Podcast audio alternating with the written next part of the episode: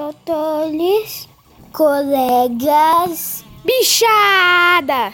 Sejam bem-vindos ao 21 episódio do Exalcast, o podcast feito por, com e para exalquianos.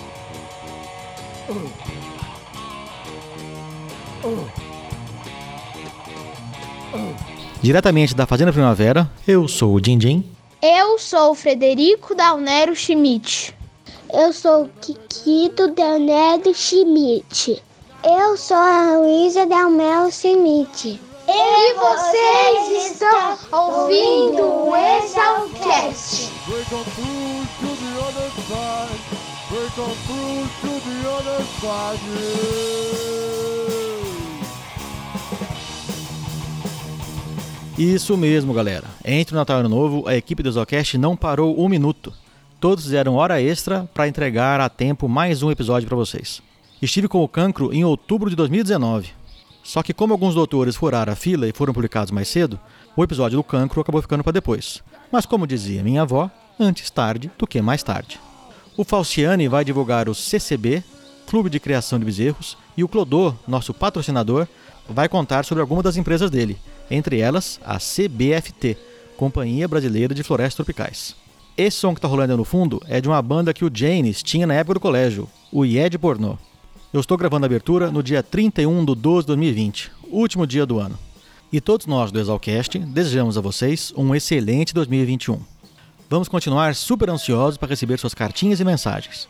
67 99984 1119 exalcast@gmail.com ou para o nosso Instagram exalcast. Exalc seguido de AST. E não se esqueçam, o Exalcast faz parte da rede Agrocast a maior, melhor e mais encantadora rede de podcast do agro. Basta procurar por Rede Agrocast. Curtam um pouco mais o som da guitarra do Janis. Um grande beijo a todos e tenham um bom podcast. Gaze the pleasure's here. Get the spirit go. Time to cry. Break on through to the other side. Olá, doutores, colegas e bichada. Aqui é o Falciane, Roberto Ian Lopes Risse, morador da República Fivela de Prata e graduando em Engenharia Agronômica do ano Peixe, com expectativa de formar em 2021. Eu faço parte do Clube de Criação de Bezerros, CCB, sediado no Bezerreiro Experimental Evilásio de Camargo, que é referência no país e está situado dentro da escola. Nós somos responsáveis pela criação dos bezerros e bezerras do rebanho leiteiro da Exalc, e realizamos pesquisas de nutrição, transferência de imunidade, saúde, desempenho e bem-estar desses animais. Aqui, nós cuidamos dos bezerros desde o dia em que nascem, começando por uma adequada colostragem até mais ou menos 30 dias depois de desaleitados. Nesse meio tempo, fazemos avaliação periódica de saúde, protocolos sanitários e tratamento de animais doentes, preparo e fornecimento de dieta líquida e sólida, coletamos sangue e líquido ruminal, a depender do experimento que esteja acontecendo. Além disso, o grupo, que é composto por alunos de graduação e pós-graduação, realiza dias de campo e ministra cursos para profissionais da área, produtores e estudantes. O grupo é coordenado pela professora doutora Carla Bitar, ou doutora Brioca, exalquiana da F94 e ex-moradora da República Pé de Meia. Vocês podem entrar em contato ou nos acompanhar pela nossa página no Facebook, Clube de Criação de Bezerros, ou pelo nosso Instagram, ccb_exalc. Bom podcast a todos!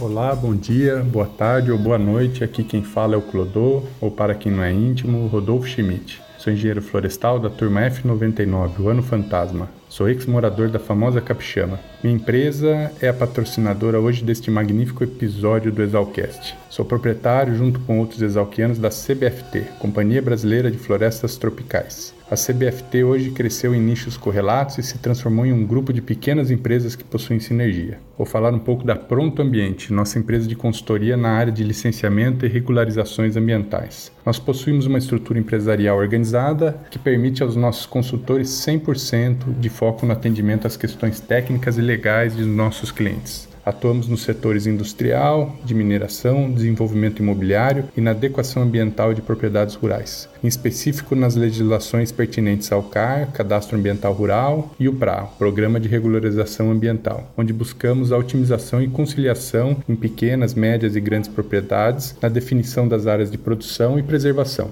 Avaliamos o histórico de uso do solo da propriedade e desenvolvemos o projeto de adequação ambiental com a definição de reserva legal baseado nas premissas legais envolvidas. O Grupo CBFT também atua na produção de humus, de gongolo e minhoca e produção de fibras naturais de coco. Reciclamos anualmente cerca de 3.500 toneladas de casca de coco verde, aqui na região de Campinas. O grupo CBFT possui também a empresa Tec Podas, especializada em poda e corte de grandes árvores em locais de risco. Atuamos na Grande São Paulo e região metropolitana de Campinas. E também possuímos a NAT, que é uma empresa focada no desenvolvimento de tecnologia, onde desenvolvemos a plataforma Floride para inventário e manejo de arborização urbana e a plataforma Madeira Urbana para rastreamento, certificação e reaproveitamento de madeiras provenientes de corte e poda das árvores nas cidades. Este é um resumo. Se precisar do nosso apoio, será um prazer contribuir. Nossos contatos e informações estão no site digital cbft.com.br, C de Cia, B de Brasileira, F de Florestas, T de Tropical, CBFT,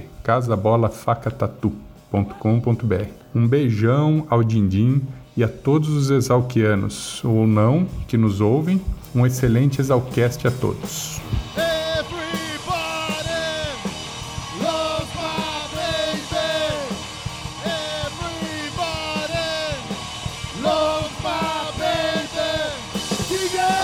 Ano tá aí, ó. Missão dada, missão cumprida.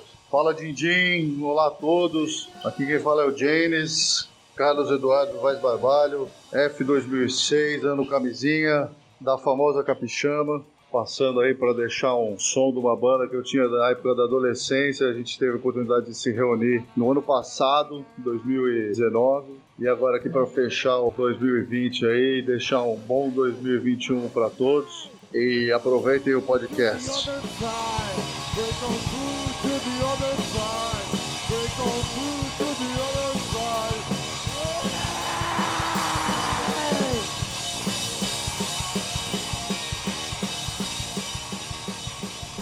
Faz um teste. Teste, testando. Perfeito. Bicho ridículo. Obrigado pelos elogios, doutor. Bom dia, Cancro. Bom dia, Dindim. Tudo bem? Tudo bem e você? Tudo bom. Olha, galera, foi um parto marcar com o Cancro. E pensa um cara enrolado. E que me enrolou. É um mas, cara importante, né? É, um cara importante, é difícil de, de ter agenda, mas deu tudo certo. Estamos aqui em Piracicaba. Hoje é dia 10 do 10 de 2019.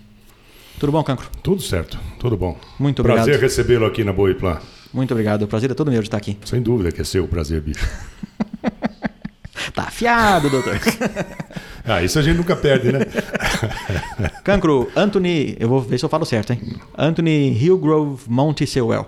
Sewell. Sewell. Isso. De onde é que vem esse nome muito louco? Ele é um nome inglês, é um nome britânico. A família está aqui há quanto tempo? Meu avô veio para cá em, nos anos 20. Meu pai é nascido aqui. Mas o avô é inglês. Ele é inglês. Se bem que haverá controvérsias.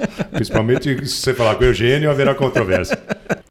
Eugênio Lorenzo Capucci, Geninho, ou Unalive Legend, formado em 79, ex-morador da famosa Capixama. Lembram dele, do episódio 7, o primeiro especial do rugby? Ah, ele também é dono dessa voz aqui que assombra os grupos exalquianos. Você o quê, bicho? Que ele é nascido na Índia, na verdade. Ah, meu avô. sim. Mas de família inglesa. Sim, porque a Índia era possessão Sim, britânica sim. naquela época. Uhum. E meu bisavô foi para lá para construir ferrovias. Ele era engenheiro de ferrovias. E meu avô nasceu lá. Mas com seis anos voltou para Inglaterra e com 20 e poucos anos veio para o Brasil. Mesmo nascendo na Índia na época, imagino que ele nasceu cidadão inglês, né? Sim, sem dúvida. Claro. Com todos claro. os direitos, Sem, sem dúvida. Só o doutor Eugênio que não acha. É, já que ele pode achar, né? Vamos dar, vamos, vamos dar essa liberdade para ele. Ele né? pode. Por que, que ele veio pro Brasil? Ah. Você conviveu com ele? Sim, bastante. Ele teve até na República, na Capixama, ele e minha avó. Ele veio porque eram oportunidades, né? Na época tinha, a colônia britânica em São Paulo era muito forte, muito grande. Ele tinha amigos aqui que já tinham imigrado, né, pra cá. E ele deu algumas dicas pro Geninho como jogar rugby? Não, Não? não. Ele, o- ele jogava um tênis muito bom. Ele chegou a ser o número 5 do Brasil. Opa! Um tenista é, Sério? amador. Sim. Número 5 do Brasil. É. Olha só. Ele jogava duplas mistas com a minha avó. Mas rugby não era dele, não. E você não seguiu a carreira de tenista? Não, não, Não? não, não, não, foi possível. Prioridades, né? Você Pois é, outras pois é. prioridades. E quando que você decidiu? Porque você morava em São Paulo toda a vida? Sempre, sempre. Morei em São Paulo. Nasci lá e morei em São Paulo. E era um paulistano daqueles mesmo, que hoje a gente critica muito. Eu era igualzinho. Criado no carpete? Exatamente. Jogava um futebolzinho na É. praça de vez em quando?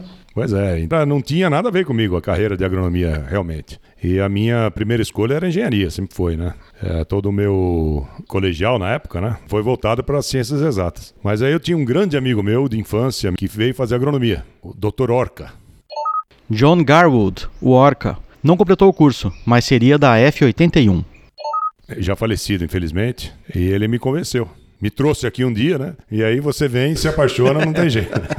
Inclusive no cursinho eu estava fazendo para exatas, aí eu mudei para biológicas e para fazer agronomia. E bastou uma visita aqui Uma e a visita. influência do Orca. Exatamente. Foi só isso.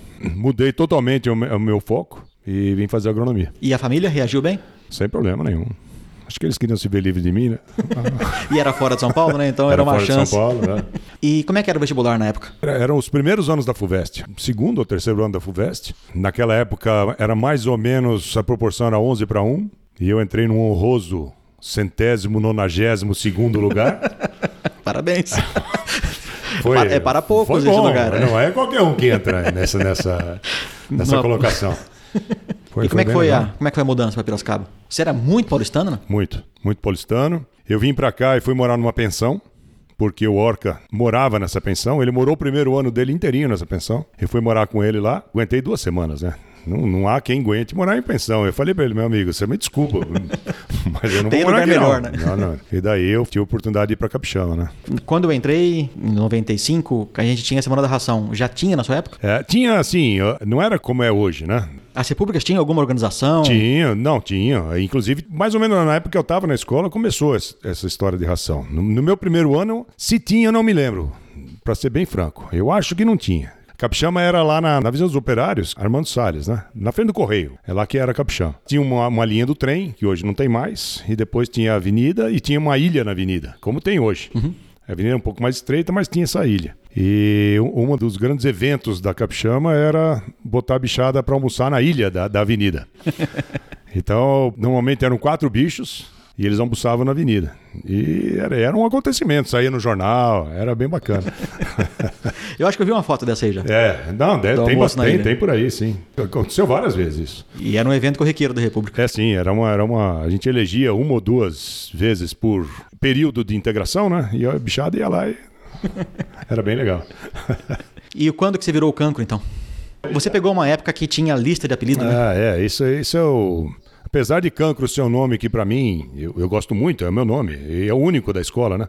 Nunca existiu outro. É. Não sei se algum dia vai existir. Mas por enquanto não tem nada. Não, Na- quando, quando eu busco o outro. cancro lá, só tem você. É. Na realidade, eu não vim na matrícula, porque eu estava viajando. A minha matrícula foi feita por procuração.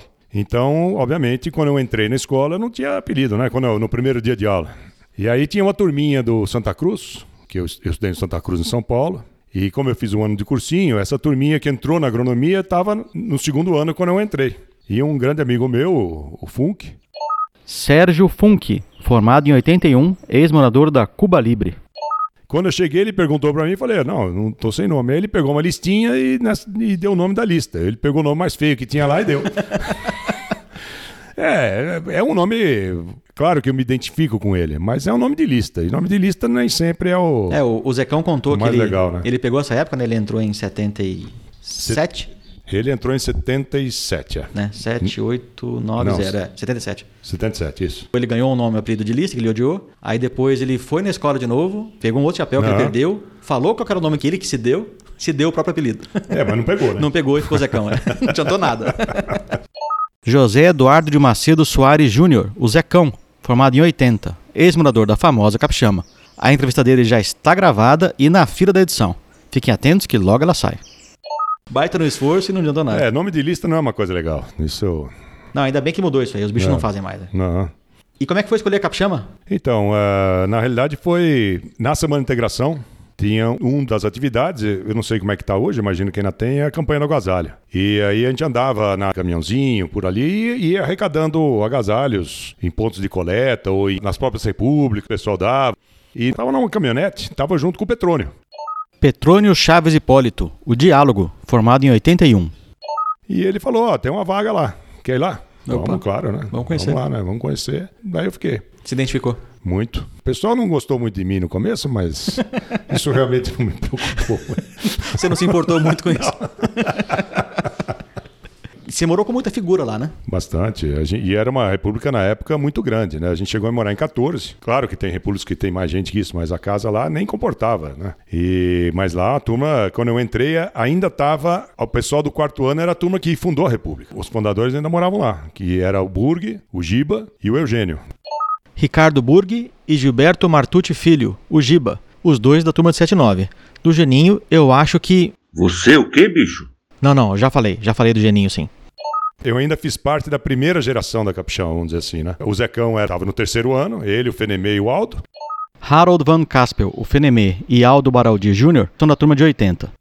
O Petrônio era o único que estava no segundo. E junto comigo. Ah, não, tinha o Paredão também. E junto comigo entrou o Grog e o Animal, né?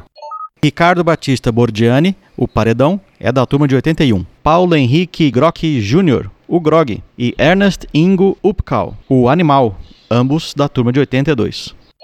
Que ficava na toca do animal lá que embaixo. ficava na toca no animal lá embaixo, exatamente. que era o Gonoveia, né? Era o apelido dele. Que, O que nome ofici- o nome oficial. Que também era o nome de lista, né? Sim. Aí foi mudando, obviamente, como sempre, né? E você morou na mesma casa o tempo todo. Na mesma casa o tempo todo, que era lá na Avenida dos Operários. Era a segunda casa da Capixama. A fundação foi uma, uma casa voluntária, se eu não me engano. Eles moraram dois anos lá. A Fantesão já tinha? Então, a Fantesão foi criada um ano antes de eu entrar. Então ela é de 78, a primeira edição da Fantesão. Uhum. Aos seis anos que eu morei na Capixama, a gente teve Fantesão todo É. ano lá na casa, né? Seis anos? Não era em quatro anos, Krog? Não, cada um mora o tempo que quiser, Entendi. Certo? Certo. Não, não existe uma regra para isso. Não, mais ou menos, né? Tem, tem, o, assim, tem gente que jubila, né? Ah, então, ó, tem gente que, é, realmente, tem gente que extrapola um pouco. Mas tem uns que jubilam, voltam, prestam de novo, faz mais Sim, três, quatro sem anos. Dúvida, é. Sem dúvida. Mas eu, eu, na verdade, eu fiz em seis anos. Tá certo, Numa né? época de quatro. Tá certo você. Não sei. Meu pai não achava isso na época. Então, e a Fantesão cresceu bastante nesse período que você estava morando Não, lá não, lá não. Era uma festa na Era República uma, ainda. só que a casa já não comportava muito a festa. Mas ainda assim- era tranquilo. Ainda dava assim pra- era na República. É, tinha lá o problema da nativada querendo entrar, aquela Uhum. coisa toda. Obviamente que a gente não aproveitava, né? Porque tinha que cuidar, mas a festa cresceu muito depois. Naquela época era só, só o pessoal da escola. Quando eu entrei, eu não peguei a festa na República, era em chácara já. Ah, sim, não, não tinha como, né? Foi uma pena, né? Foi uma pena não ter ela ter se perdido no tempo. Mas quem sabe volta. Cancro, hoje você trabalha com pecuária de corte, né? Isso. Durante a sua graduação também foi seu foco? Foi. Desde o início eu me identifiquei nessa área, sim, sem dúvida. Mas você teve acesso a essa área aqui na escola, né? Sim, só na, só na escola. Né? Mas, Você foi é, conhecer esse mundo da pecuária na escola. Só na escola. E de cara se apaixonou por ele. Sim, pela pecuária. E quem foram os professores que te incentivaram a ficar nesse ramo? Então, naquela época lá, os grandes ícones, vamos dizer assim, eram o professor Vidal, o professor Moacir, o professor Wilson, o Claudião. Vidal Pedroso de Faria, o mineiro, é da turma de 64, morou no Rancho Fundo e foi entrevistado no episódio 16 do Exalcast. Moacir Corse, da turma de 67, ex-morador da Casa do Estudante. Wilson Roberto Soares Matos, o papagaio da turma de 70, é nativo. E Cláudio Maluf Haddad, o Claudião, formado em 75 e ex-morador da saudosa Maloca. Foram os principais, assim, vamos dizer, que conseguia motivar a gente, né? Para essa área de pecuária. Era e continua sendo um departamento muito forte, né? Sim. Vamos dizer assim, era, era um prazer, né? Ir lá e, e ter aula com o pessoal. Bom, é claro, você tem que gostar daquilo, né? Sim. Senão não adianta nada. Outro vai falar outra coisa, obviamente. E o que influenciou bastante é que o Burg, com quem eu fui morar, né? Que era um dos fundadores da Capixama, ele sempre fez o estágio dele lá também. Sempre direcionou. Tanto que ele é, é um dos fundadores da Boviplan, né? E eu, eu trabalhei com ele muito tempo. Ele, inclusive, é fundador do CPZ, junto com o Manfred, com o. Fenemê, essa turminha É, eles aí. estão na minha lista para futuras entrevistas. Então. né? De todos esses, só um ainda não foi citado: Manfred Foss, formado em 79 e nativo. Então também teve a influência dentro da República do Burg, né? Voltando na época da República, Cancro, vocês aprontavam bastante ou eram todos garotos comportadinhos? Muito comportados. Muito comportados? Claro. o, Eu não estou entendendo aonde você quer chegar o- com essa questão. O Grog, não sei se foi o Grog que comentou comigo, É. que o, o Zecão, uma vez ele jogou uma planta na vizinha, e daí tinha a arma do crime, né? Aí ele passou a jogar pedra de gelo, que daí derretia e ninguém sabia É, a que era gente tinha uma jogava. vizinha que eu não, eu não sei por que ela não gostava das festas da República. Você não Eu sabe eu não sei por quê. A gente ia lá toda vez, convidava, convidava a Dona Rosa, com Dona Rose, perdão, com o seu marido, a gente e um dia o Zecão perdeu a paciência com ela e de fato jogou um vaso no. Eu sei que ela realmente não era assim muito aderente à festa. Né? Tinha muita integração entre as repúblicas? Tinha muito. Qual que era a mais irmã de vocês? As principais repúblicas na época eram a Gato Preto, que era próximo ali, o Jacaré, Sobradão, que hoje não tem mais, né? A Fazendinha, que também não tem mais. As repúblicas que tinham mais união, né? Existiam outras, claro, a Copacabana, que já tinha muito tempo, mas é, não eram repúblicas mais, sim, mais parceiras, né? mais próximas, né? Mas mais próximas eram essas que eu citei. Hoje inverteu muito, né? Hoje as repúblicas femininas dominam. Eu acho que a época, maioria é, é a maioria. Hoje. E aparentemente elas estão muito mais bem estruturadas hoje do que estão as masculinas. Com, com 10, 20, 14, é, 15 moradores. Muito mais fácil é. para elas arrumarem novos moradores. Na nossa época era mais ou menos igual. É que a proporção de mulheres naquela época era muito pequena. Uhum. Eu me lembro perfeitamente da Florestal do meu ano. Eram só 25 vagas naquela época. E eram 22 homens e 3 mulheres na floresta. E a proporção da agronomia era mais ou menos igual. Era, acho que tinha umas 30, ou 25, 30 no máximo mulheres. Vocês eram 200 já, né? 200. Tanto que eu entrei em 192. Sim. Mas já estava uma curva ascendente do número de mulheres, né? Mas era, era pouco ainda. Era pouco. O que estava numa curva ascendente grande era a dificuldade de entrar na escola, né? Chegou a mais de quase 20 para 1, né? Tem foi subindo, foi subindo, subindo. É, era terrível. E depois caiu, né? Estava 4 para 1, 3 para 1 no começo. Mas também Na aumentou ciência. muito a oferta, né? Muita escola de agronomia, né? Demais, demais. Sim, e, e se não cuidarem da própria escola, eles vão viver da marca. Exatamente isso. Então eles têm que se mexer, têm que ir atrás. Cancro, você se envolveu bastante com o centro acadêmico, né? Sim, eu fui diretor do centro acadêmico duas gestões. Mas você já começou na gestão do Bruno Schauf? Não, não. Eu entrei na escola na, na gestão do Bruno Schauf. Tá. Ele era o presidente e o Burg era o tesoureiro, né? Eu entrei na gestão do Leandro. Bruno Antônio Schauf, formado em 79, ex-morador da Pau D'Alho. E Leandro Ferreira de Aguiar, da turma de 81, ex-morador da Lesma Lerda. Fui tesoureiro do Calque durante uma gestão. Depois eu fui vice-presidente administrativo na, na gestão seguinte. Que foi aquela eleição que elegeu a diretoria toda de uma chapa e o presidente de outra. Todinha de uma chapa. e o Júlio Cuco era o nosso candidato a presidente e ele, infelizmente, não foi eleito. E foi eleito um presidente vermelho e a chapa todinha azul. Aí não deu muito certo. Júlio César da Costa, o Cuco, formado em 82. E Hélio Hamilton Vieira Júnior, o Esgoto, da turma de 84. Reconheço que aquela foi uma gestão complicada. Ah, também, né? Duas turmas que, não, que às vezes não, não, É. não tem afinidade, É, né? exatamente, exatamente. Os dois lados gostam da escola, mas tem seu jeito de Sim, fazer as não, coisas. mas né? é- era uma briga bastante saudável na realidade. E na hora de defender a escola, todo mundo estava junto. Essa que era a grande vantagem disso tudo. Existia uma briga grande entre azuis e vermelhos, mas na hora de defender a escola, estava todo mundo junto. E você pegou a época da briga azul-vermelho política, né? Política, política, Porque sim. a era. minha, a Não, minha época de mudou, azul-vermelho é não era é. política. Não, era, não, eu sei disso. é, era bastante. Botina contra chinelo, né? Mas a sua você pegou Não, a era política, era. Era uma época ainda que tinha, inclusive, estudantes profissionais infiltrados para delatar o pessoal. Ainda tinha isso na escola naquela época. Não devia ser muito foco deles, porque é um, um, um campo, mas com certeza Não, mas É, nunca, nunca né? deu nada assim muito sério, mas existia. A gente sabia quem, quem eram os. E o Calque era muito ativo na época, o pessoal muito frequentava. Ativo, muito ativo. O Calque era praticamente a única opção durante a semana de até de lazer, de encontro do pessoal. O Calque ficava cheio todas as noites, de segunda a domingo não, mas de segunda a sexta, com certeza, e sábado tinha a boatinha. Que aí vinha o pessoal da, da, da cidade lá para a boatinha do Calque. Mas tinha palestras, tinha simpósios, gráfica, cooperativa, tinha os, as mesas de sinuca e pebolim, e todo mundo ia para lá mesmo. E as repúblicas, diferente do que é hoje, elas eram todas lá. Todas em volta do centro acadêmico, e não todas em volta da escola como é hoje. É, a minha era perto do centro. É. Tanto é que a gente fazia o esquenta pra passeata, a gente era pertinho, então o pessoal ia de carro lá pra casa, Aham. começava a fazer o esquenta ali, já saía, já trilha ali, né? E andava até o centro acadêmico, de lá saía a passeata. Como é que É, foi a sua passeata? Foi legal? Foi muito boa. Foi? Você Não participou? lembro bem, mas. Mas Você tava lá de corpo presente. tava. Tava nele, Mas a tava. alma não tava. A alma não sei onde tava. Entrega a Deus já. Você tempo. lembra da fantasia que Não você usou? lembro, Não. Não lembra? Não. Tem umas fotos lá na, na capixama, mas nem lembro. Então você ficou no Calque quantas gestões? O Duas gestões no Calque e duas na Atlética. que, que você fazia na Atlética? Fui diretor de esportes uma gestão e a outra acho que era diretor de, sei lá, não lembro bem. Era, Mas você tinha era- um- Eu ajudava o pessoal, porque na verdade a Atlética, os diretores não tinham assim uma função específica. Tinha uma função mais estatutária do que todo mundo fazia tudo, né? Então nessa brincadeira você foi em várias agronomias? Eu fui em quatro agronomias. É bastante. A primeira agronomia quando eu era bicho, em Goiânia. E a Exalc foi campeã, inclusive, foi espetacular. Depois foi Cuiabá, depois foi Mossoró. E a última eu já estava formado, eu fui para João Pessoa com a turma. Mas eu já estava já, já formado. Mas, foi igual. Foi, eu joguei, joguei futebol pela escola. não podia, é. mas nem Não. enxerto, pô, não podia fazer isso. O conceito de poder é, é- é muito relativo, entendeu? Entendi. Como que eram esses jogos na época, as viagens? Vocês como conseguiam recurso aonde? Ah, não, Iam cada de um meio ônibus? que bancava. É? Eu, eu ia com os ônibus da escola, né? Mas a escola ajudava, ela tinha participação. Não financeira. Mas Era- fornecia o ônibus, fornecia o o, ônibus, o motorista. Sim. Sim, isso tudo. A gente foi com o finado Super F69, que era um Mercedão antigo, nós fomos até Mossoró com ele. E como é que foi essa viagem? Ah, espetacular. Foi esse F69 e foi um ônibus, na época, novo da Monte Alegre.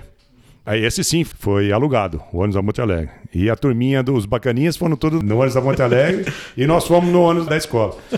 E era uma época é, que não podia abastecer à noite. E o ônibus da Monte Alegre tinha uma autonomia muito maior, né? O F69 então parava toda hora. Demorou 100 anos para chegar. O, o da Monte Alegre antes. Mas essa, essa viagem foi muito bacana. Essa pra Mossoró. E pra Goiânia e Cuiabá era mais perto um pouco, mas nós fomos no- no- nesse ônibus mesmo. Não Mais foi- perto um pouco, mas são 1.600 São, quilômetros. são. É longe ainda. É, mas é bem mais perto que Mossoró, né?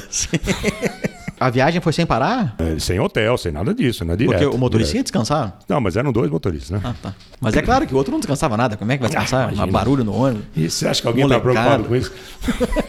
Mas foram viagens muito, muito. aproximavam muito as pessoas, né? Todo mundo se conhecia na escola. Do primeiro ao quarto ano, todo mundo se conhecia pelo nome, podia gostar ou não da pessoa. Mas conheci. Hoje a gente tem experiência aí de, de gente da mesma turma que nos conhece dentro da escola. E aumentou muito o número de alunos também, né? Não, da agronomia são 200, né? Na Exalc como um todo. Sim, aumentou, mas. Tem- acho eu que digo, entra- o pessoal da agronomia mesmo não, não conhece o outro. Mas são 400 por ano que entra, acaba diluindo um pouquinho também, né? O cara tem mais gente pra conhecer, não, conversar. tudo bem, que tá bom. Você uma... quer, você quer uma- mãe de bicho ficar dando desculpa, tudo bem, pô. Lembra de algum caos? De algum desses jogos? Alguma dessas viagens? Não? Tem muitos, né? Causa de invasão, de o repolho queimando a bandeira do pessoal de Pinhal. Alexandre Henrico Silva Figliolino, o Repolho, formado em 80. Ex-morador da Casa do Estudante. Lá em Mossoró teve a chuva de sapo. Como é que foi essa É, história? a chuva de sapo era bom.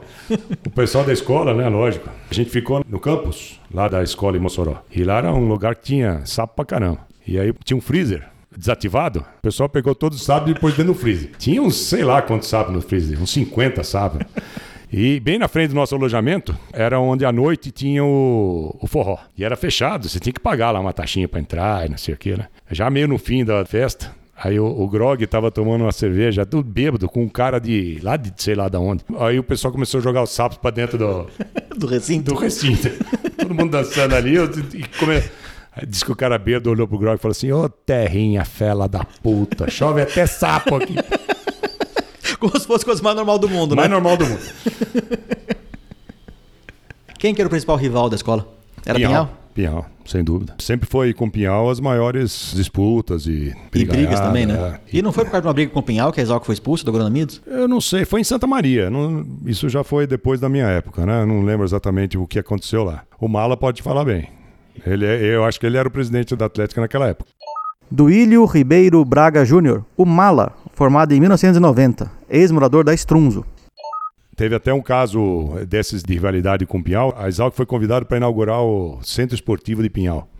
Mas quem Eles- teve a cabeça de fazer isso? Pois é. E a gente foi para lá jogar, né? Era um pimpira de vários esportes, a gente dormiu lá também. Essa história é legal. Aconteceu com o Dunga, irmão do Gera. Geraldo José Aparecido Daril, o Gera, formado em 77, e Peter Williams Daril, o Dunga, de 82. Este ex-morador da Cuba Livre. O Dunga foi presidente da Atlética também. Tinha o prefeito, o padre Benzen na piscina, todo mundo em volta. Aí daqui a pouco o Dunga entra na piscina com todo mundo falando ali, ele entrou na piscina. Aí ele sai assim, primeira mijadinha na piscina da, de Pinhal. Entrou só pra mijar. Só pra mijar.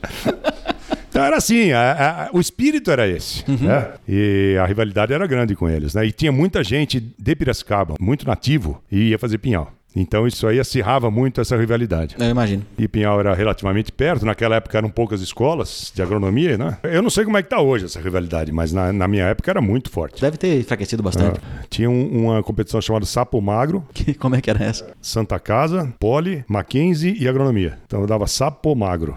Isso tinha. Tinha agronomia regional, que a gente foi lá para Maringá e ganhamos também. A gente ganhou uma nacional e uma regional. né? E você jogava o quê?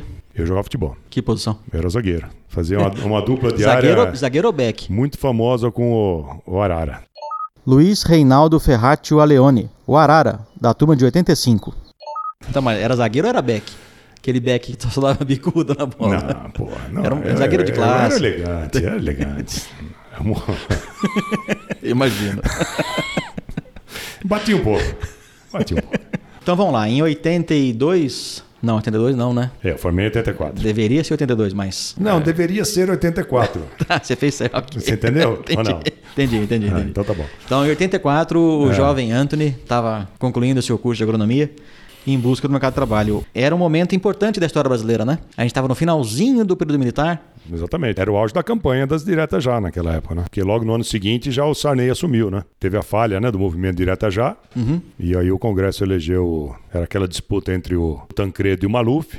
E o Tancredo ganhou, né? e faleceu, né? Ficou doente, morreu Sim. e o Sarney caiu no colo dele, né? Cinco anos de poder, né? É, o Ulisses conseguiu É, pois arquitetar para não ter outra eleição e pois ficar. é, com- mas vamos... Não, mas ele era o vice, né? Ele era o vice, mas o Tancredo não tinha realmente assumido. Ou acho que talvez deveria ter tido uma eleição. É, eu não sei, aí é, eu não sei como é que seria a legislação, Uhum. né? Mas, enfim. E o Sarney tá aí até hoje, mandando Tá aí. no Brasil. Tá, pois é.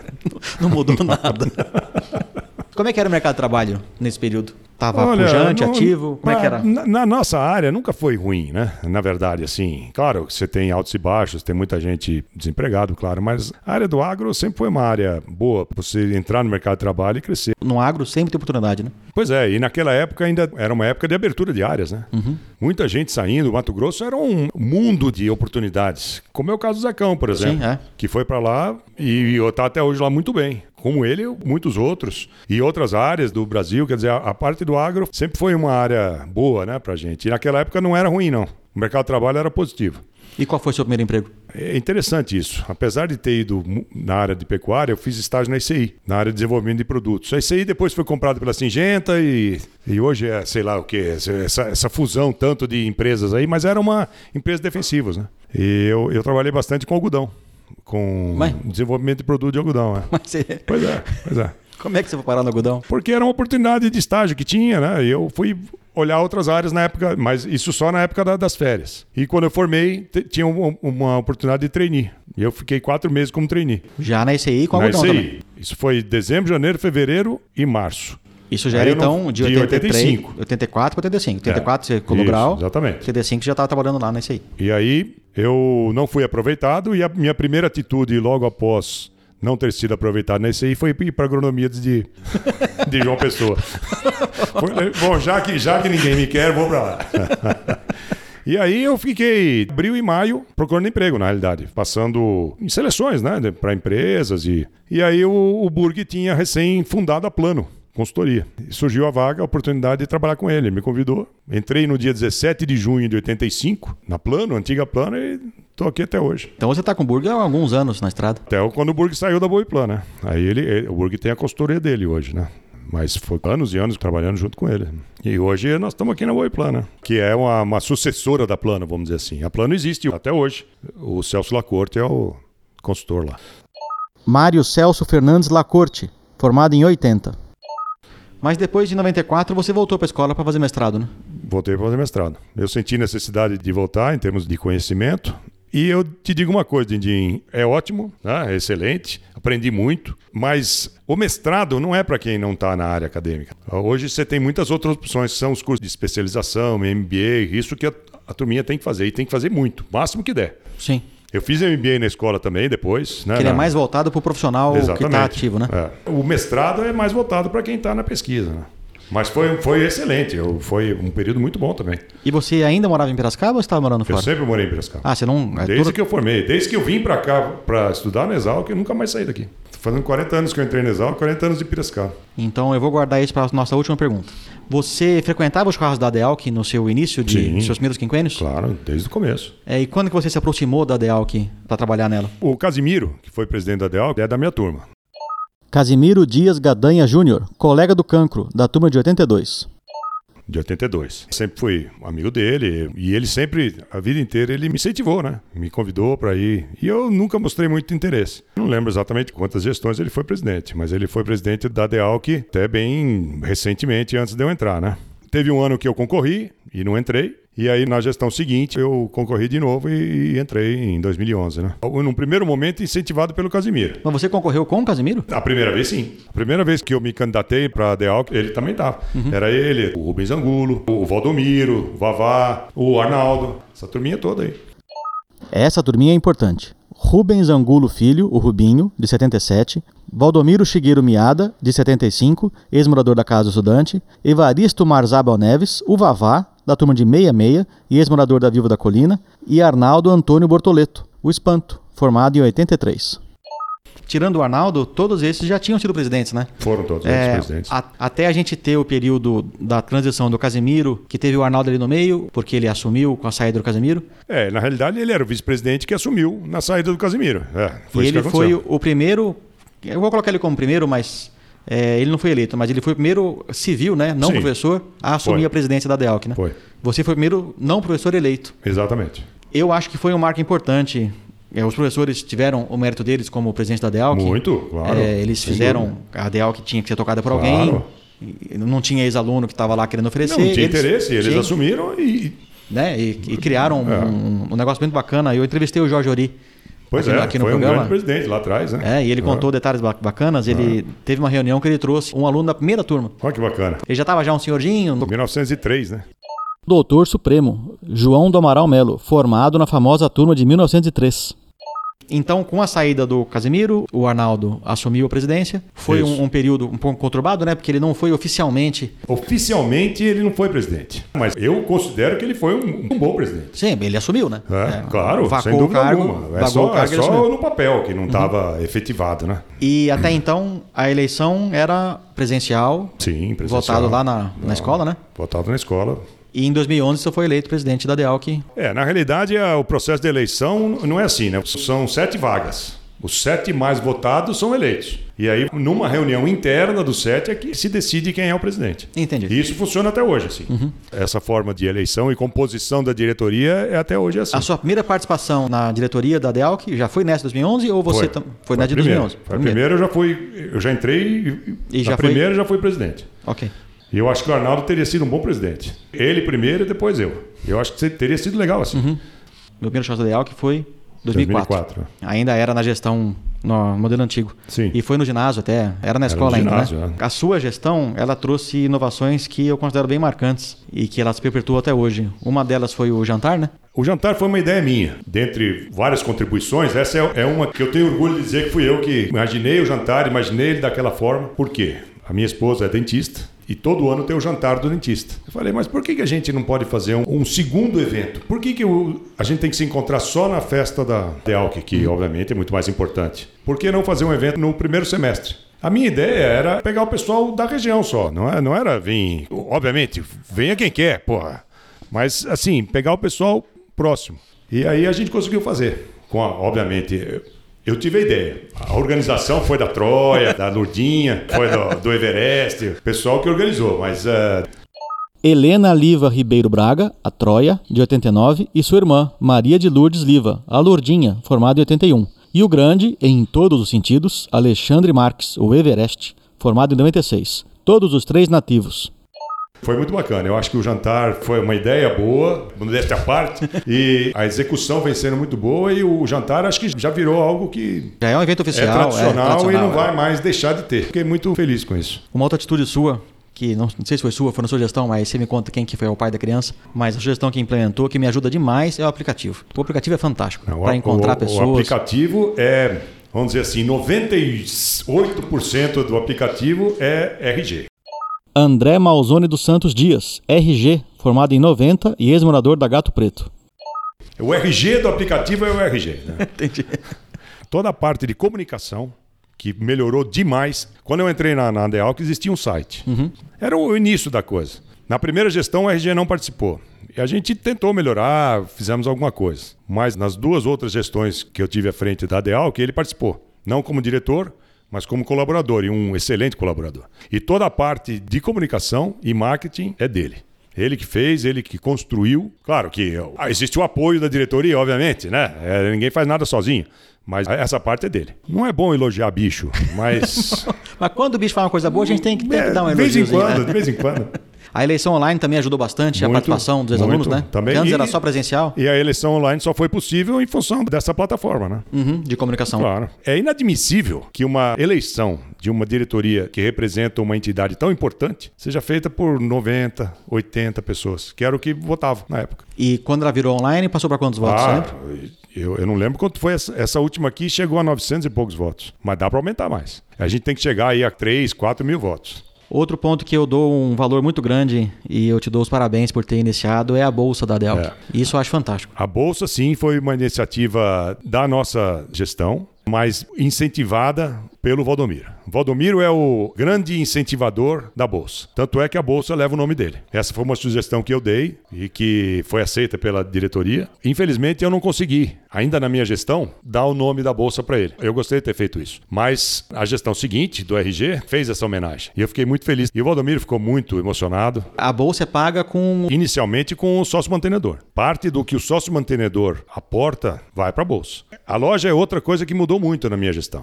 Mas a responsabilidade por essa mudança positiva é da Troia. Uhum. Ela que mudou totalmente a, o foco da loja.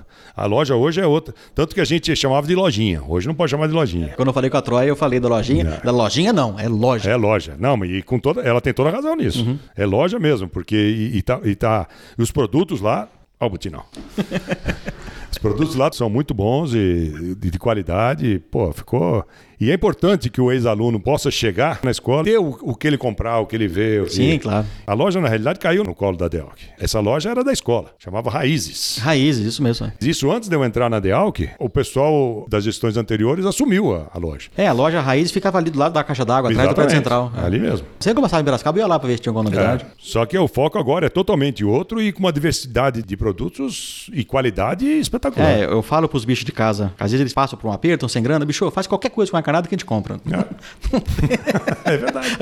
Só que é tonto, tem uma encarnada, eu tô comprando. Não tem dúvida. E atualmente você continua vinculado à DEALC, né? Sim. Você é conselheiro. Sim, eu sou conselheiro. O que, que o conselheiro faz? Qual que é o papel? Nós fizemos duas alterações estatutárias nos seis anos que eu fiquei lá. A primeira foi para adequação ao Código Civil, que o antigo estatuto não contemplava e foi modificado. E a segunda alteração já foi buscando exatamente essa pergunta que você fez. O que faz o, o conselheiro? Porque o conselho da ADEAL é um conselho consultivo. Ele não delibera, ele não executa, ele é consultivo. Foi um conselho escolhido, na época que o Roque era diretor da escola, ele escolheu o conselho. Antônio Roque Deschen é formado em 1973. E no estatuto antigo, dizia que o presidente do conselho obrigatoriamente seria o diretor da escola. Então era o diretor da escola e ele escolhia os outros membros. Aí nós mudamos isso e fizemos o processo de eleição. Agora os ex-alunos elegem o seu conselho. Hoje são nove membros. E também é a mesma coisa, não vota na chapa. Vota na pessoa. Na pessoa. Eram sete, agora são nove. Seis são eleitos, três são natos. O presidente da DEALC, o representante do ex-aluno na congregação é membro nato do conselho. Que hoje é a Troia, né? A Troia. Como comentado bem no comecinho da entrevista, gravamos no dia 10 de outubro de 2019, quando a Troia tinha sido recém-reeleita para o cargo. A atual representante é a Terremoto, Graziela Labate Melis, formada em 99 no famoso Ano Fantasma, o melhor ano que a escola já teve. E o diretor da escola continua o presidente do conselho.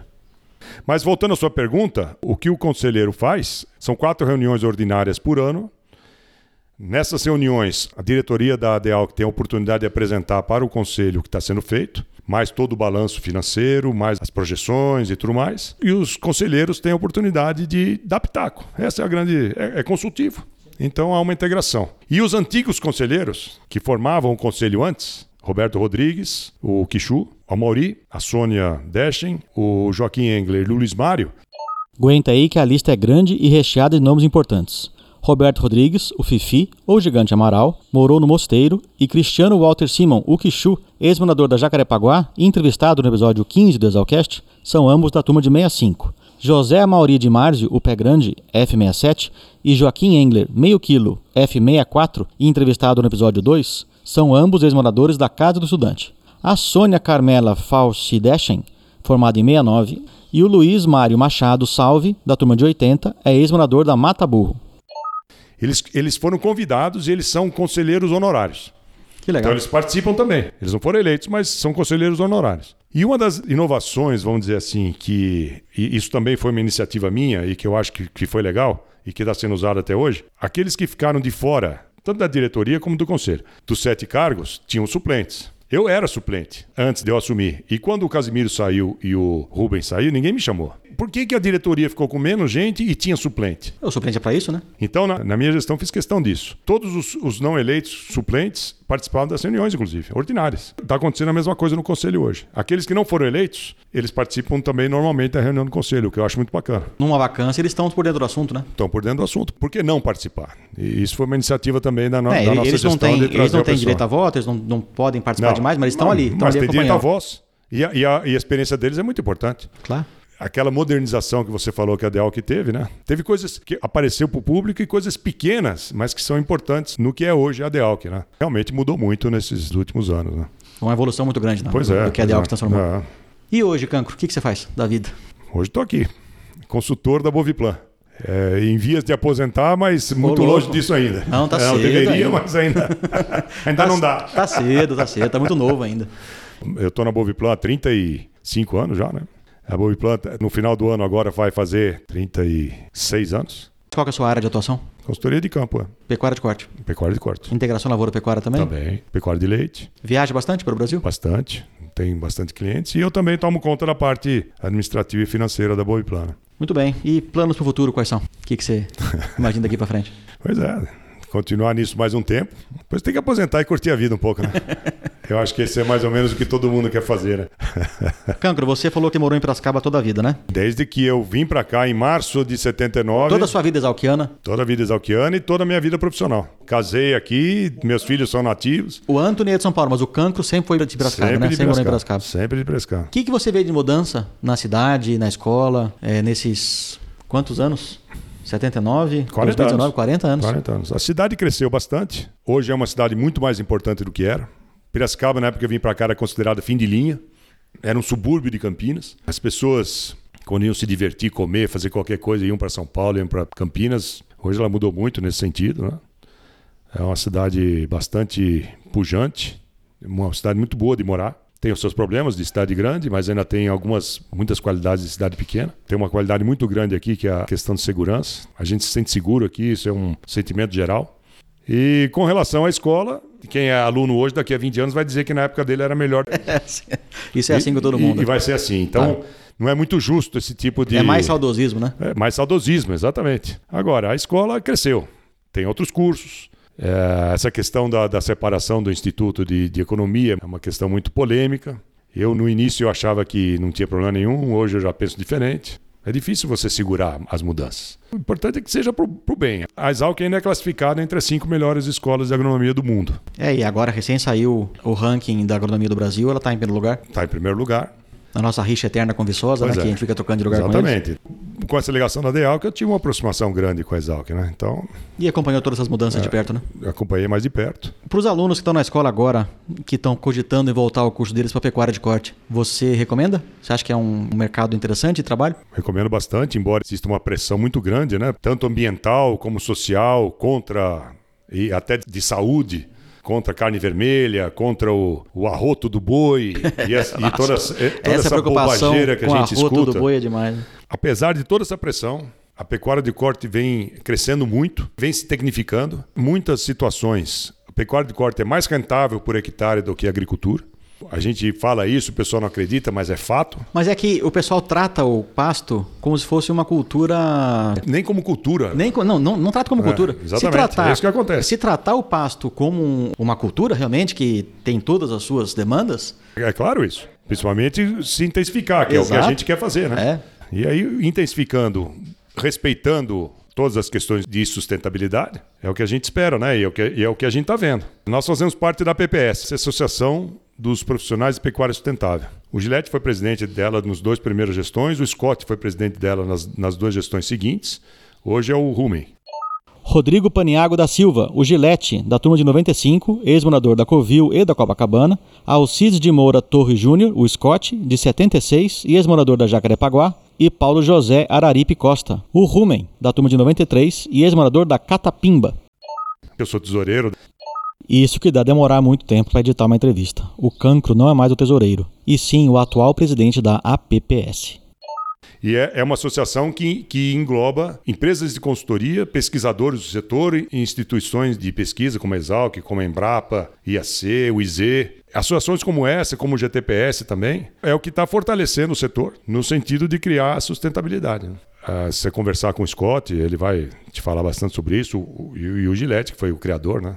Eu acho bastante positiva essa. O pequeno Anthony, lá em 78, que queria fazer engenharia e acabou mudando de ideia. Não muito, né? Diz Não, que é sim, engenharia é. agronômica. O pessoal que fala que é faz, é engenharia.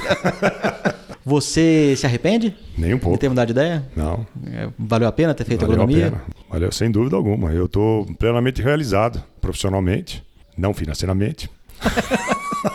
Mas é que o pessoal fala que é a profissão do futuro. Esse Mas, futuro vai é, chegar não, um dia. Chegar. Um dia vai chegar. É, já faz 40 anos que eu escuto isso. Imagina. Eu escuto há 25, então vai, vai chegar. Mas nem um pingo de arrependimento e, e muito feliz. Principalmente por ter estudado na Exalc, né? É um outro ambiente, eu imagino. E a Capixama também foi uma experiência fantástica. A gente cresce muito, né? Me entristece muito essa campanha contra repúblicas, esse pessoal que não entende o que é uma república. Só que eu não sei se você está reparando, mas está tendo um movimento muito bacana com várias repúblicas novas. Eu sei, mas começando com tradições boas ótimo, e dando que, continuidade. Que, que, venham as novas. Isso. É. Mas me chateia que as antigas estejam a passando gente, por essa situação. A gente quer situação. que as antigas sempre continuem, é. mas pelo menos. Mas que, que venham as novas. É. Não, o próprio Conselho de Repúblicas hoje tem mais de 50 inscritos. É fundamental. A República é uma escola, né? Uma escola de vida. Essa é a verdade. Eu mudei radicalmente. Eu, eu não sei o que, o que, eu seria. Eu seria um paulistano daqueles Bem insuportáveis. Nossa senhora. É, eu já sou meio já insuportável. Não, já não, Imagina já não é. se eu continuasse como paulistano daquela época lá. Santa Capixama. É verdade. Eu agradeço muito aos meus doutores que. Te colocaram na linha ali. Me deixaram ali. Tá bom, vamos dar mais uma chance para esse bicho. Muito bom, doutor Canco. Muito obrigado pelo seu tempo. Ela tá Opa, foi um prazer atenção. todo A, meu de, Adorei de o bate-papo. Parabéns pelo seu programa. Seu, não é um programa, na verdade. seu, como é que chama isso? Seu... É um podcast. Não, eu sei, mas o que é um podcast? É um... É um, é um programa, é, um, é, é, uma, um, é um canal. Um canal. É. parabéns pelo seu trabalho, né? Porque está muito bacana. Só entrevistando, tirando eu, né? Entrevistando só pessoas a, do fina, mais alto nível. A fina nata, né? só pessoas de alto garbo e elegância. Só, só. Muito bom, parabéns. Muito bom. E muito obrigado pelo convite. Fiquei muito feliz, apesar de ter demorado um pouco. Né? Não, pessoal, você não sabe como foi meu trabalho de convencimento para conseguir convencer o cancro a pindar esse tempo aqui, mas eu estou satisfeito que deu certo. E... Que bom, que bom. E eu agora também. vai entrar na minha fila de edição. Ótimo. Tá bom? Valeu. Cancro, muitíssimo obrigado. Obrigado a você. Valeu, abraço.